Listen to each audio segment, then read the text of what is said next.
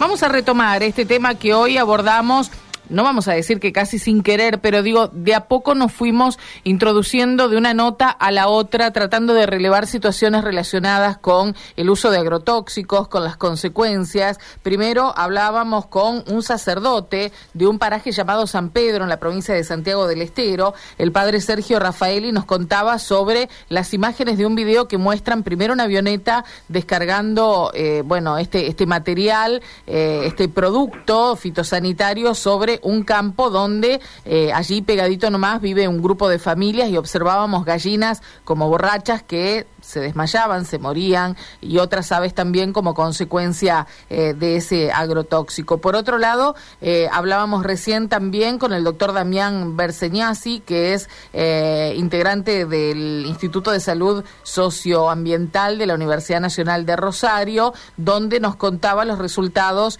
de un estudio muy minucioso que hicieron en 40 localidades santafesinas en relación a las enfermedades y a los fitosanitarios. Y ahora tenemos en línea a una persona que seguramente nos va a poder dar testimonio en primera persona de lo que pasó con su padre dentro de su familia, también eh, en una zona donde muchas veces se había denunciado la aplicación incorrecta de estos productos. Estamos en línea con Sergio Chapelet. Sergio es hijo de Diógenes, quien fue víctima eh, de, los agrotóxicos en Marcelino Escalada, aquí no muy lejos, eh, justamente de la ciudad de Santa Fe. Gracias por atendernos, Sergio. Buenos días.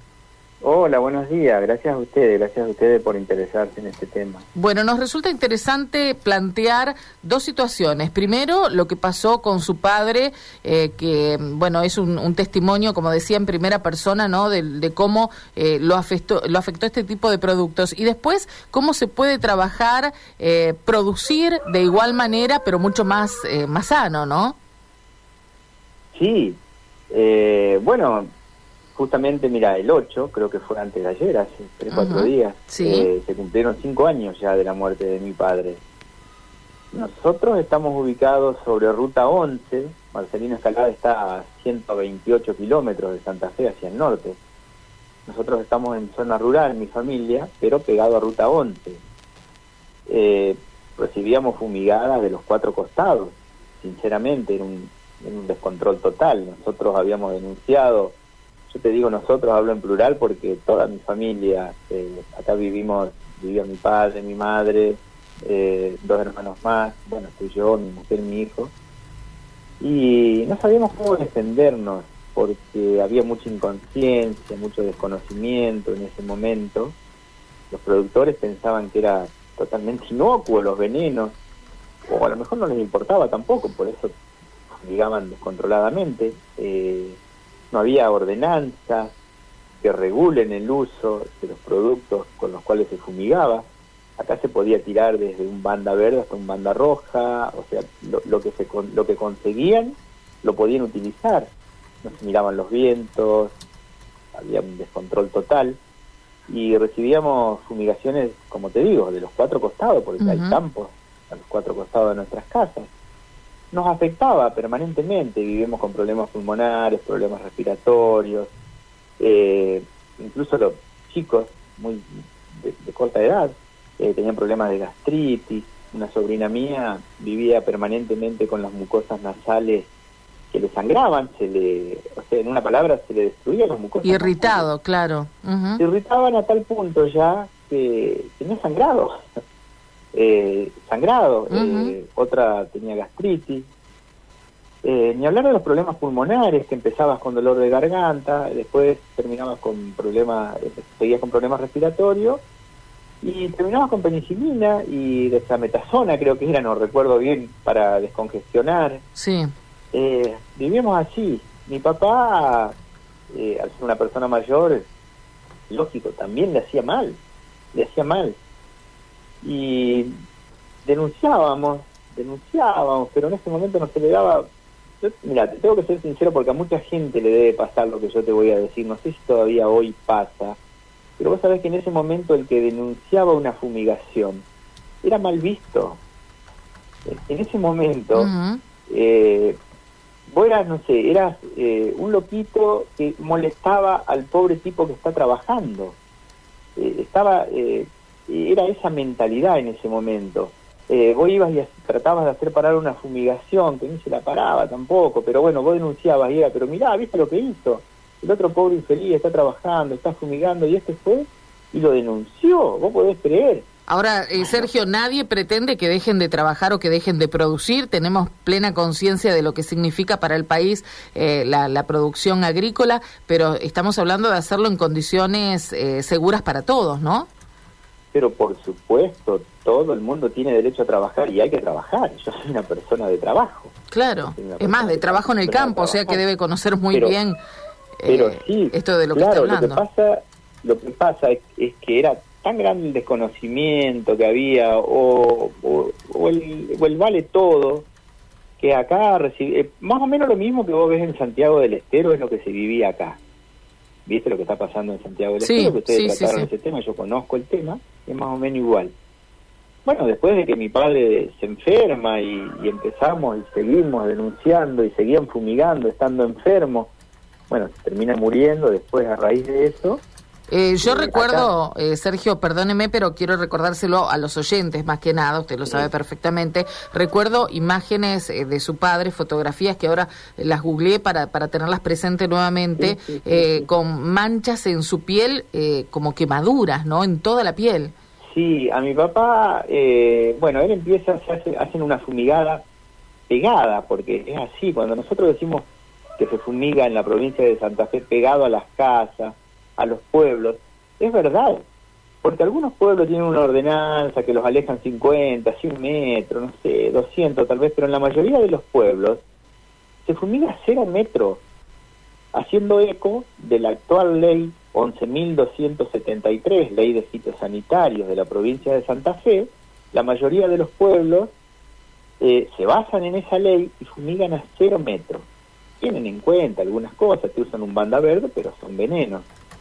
Eh, bueno, mi papá fumigan al lado de la casa, él estaba afuera, ella respira, el veneno le hace mal, lo llevamos adentro, eh, le faltaba el aire, hacía calor, se prende el aire acondicionado, pero el olor del veneno entraba igual.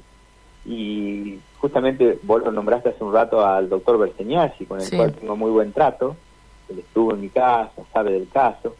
Y Damián una vez me decía, cuando hay olor a veneno en el aire, no es nada más que olor, hay moléculas de veneno en el aire, por eso hay olor, está respirando el veneno.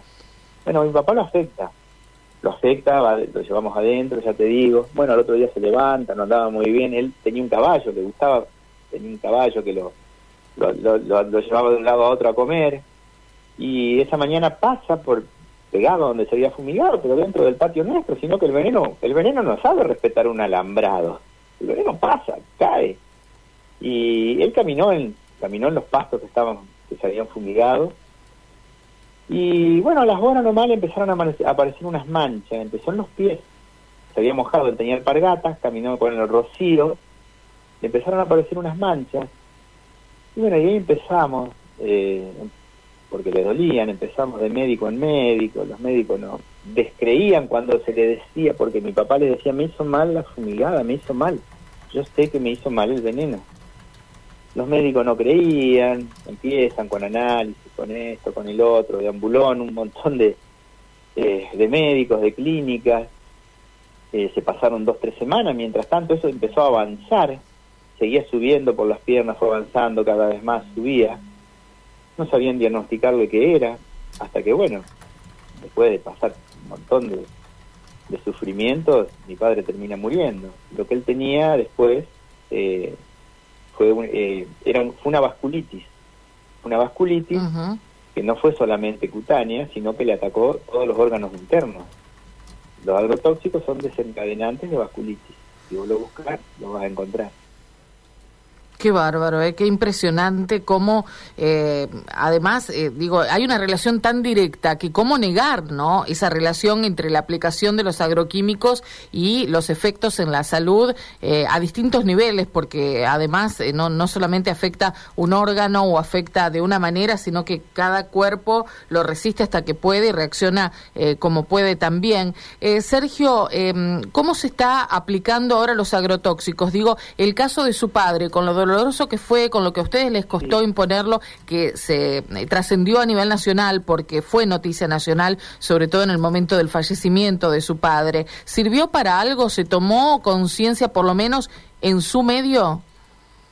Sí, sí. Eh, vos sabés que sí. Nosotros, después de que fallece mi padre, teníamos protección, no podíamos seguir, íbamos todo por el mismo camino, ¿eh? Íbamos todo por el mismo camino de mi padre si no, si no conseguíamos eh, ponerle un límite a las fumigaciones con agrotóxicos. Bueno, por suerte se consigue una ordenanza que es prácticamente, yo te diría que es prácticamente única, porque es una ordenanza que prohíbe de 0 a 500 metros todo tipo de uso de agrotóxicos. Vos de 0 a 500 metros, todo el pueblo de Marcelino Escalada está protegido con un círculo, eh, no se puede usar ni un tipo de agrotóxico. También nuestras casas, nuestras casas estaban en el campo, entonces eh, hubo que buscar una vuelta para protegerlas, entonces fue declarado paraje este lugar, como son, son varias casas, muchas personas, fue declarado paraje. Claro, porque si es una no tiene la suficiente fuerza, digamos, para que sea respetada. No es lo mismo una persona que cien. Y sí, vos fijate, mm. todas, si bien todas son vidas, cada vida vale, pero acá había bastante gente, bueno, hicimos mucha fuerza, el caso trascendió muy mucho, yo creo que eso fue también lo que lo que impulsó a que saquen una ordenanza, porque cada vez tomaba más difusión. Eh, bueno, se saca una ordenanza y tanto Marcelina Escalada como nuestras casas está protegido también, eh, de 0 a 500 metros. Ahora viene la parte que yo te cuento y me gustaría que, presten atención a esto, porque son todos testimonios reales lo que yo te doy, acá no hay verso se vieron afectadas más de 300 hectáreas con la ordenanza. En el primer momento, bueno, no te imaginas lo que fue. Eh, los productores, lógico, pusieron el grito en el cielo, fue un escándalo, eh, aprietes al presidente comunal, si bien el presidente comunal era fumigador, era él el que fumigaba acá al lado. Pero, eh, bueno, un escándalo terrible, van a quedar improductivas, un tambo que amenazaba con cerrar. Bueno, de nosotros nos odiaban. Y vos sabés que hoy se está produciendo de las 300 hectáreas, presten atención a esto, no hay ni siquiera media hectárea improductiva. Todas esas hectáreas, el tambo siguió donde estaba.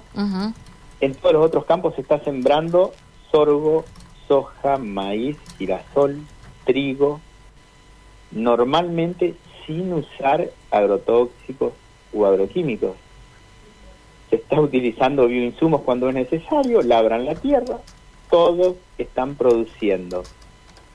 Muchos no los trabajan ellos a los campos, los alquilan, los arriendan. O sea, si una persona viene y te arrienda un campo y lo trabaja sin usar agroquímicos, es porque le está dando ganancia, le está sirviendo. O sea, funciona perfectamente igual.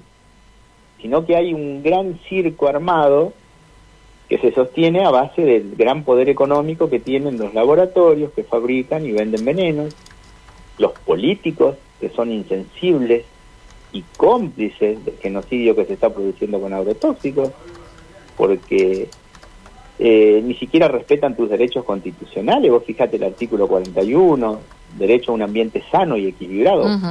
Vos no podés tener un, un ambiente sano si te están tirando veneno al lado no se aplica el principio precautorio, no sé si vos tenés conocimiento. El principio precautorio dice que ante la menor sospecha de que cual o tal, o tal sustancia pueda estar dañando el medio ambiente o mucho más la salud de una persona, se debe cesar inmediatamente en el uso de ese producto, poner a resguardo salud y vida y después investigar. El tema es quién, quién aplica esas leyes, ¿no? Porque más allá de las se aplican. Claro, quién las controla también, porque si... No, eh, controlarlo no es difícil. Mira, la ordenanza de Pero no se hace, digo.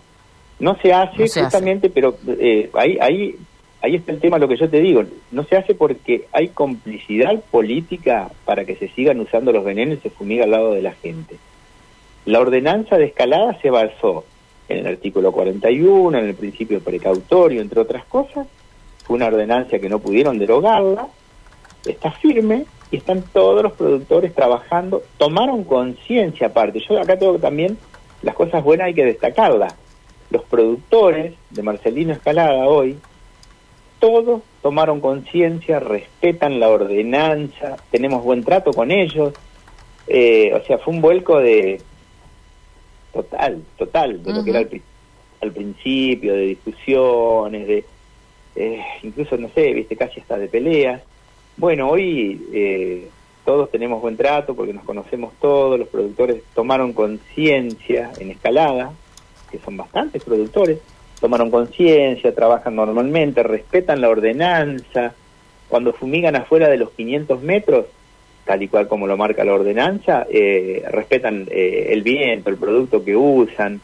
Eh, hubo un vuelco total. Es decir, que se puede, Sergio. Se, se puede. es el más claro ejemplo. Por eso.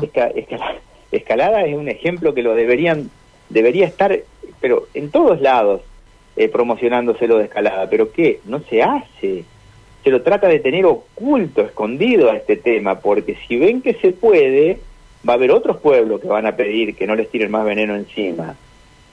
Y desde el otro lado hay mucho poder económico, porque los que fabrican... Demasiados intereses, claro. Son, son monstruos. Claro, sí. Tal cual, tal cual. Sergio, por eso valoramos este contacto, poder hablar con usted, primero para dar testimonio de lo que les pasó y en segundo término para contar que, bueno, de alguna manera se puede trabajar. De siempre decimos que en las comunidades más pequeñas es un poco más fácil ponerse de acuerdo, pero sin dudas hay que por lo menos eh, intentarlo y empezar a movilizarse en ese sentido, ¿no? Así que, bueno, eh, no, no perdemos las esperanzas. Muchas gracias.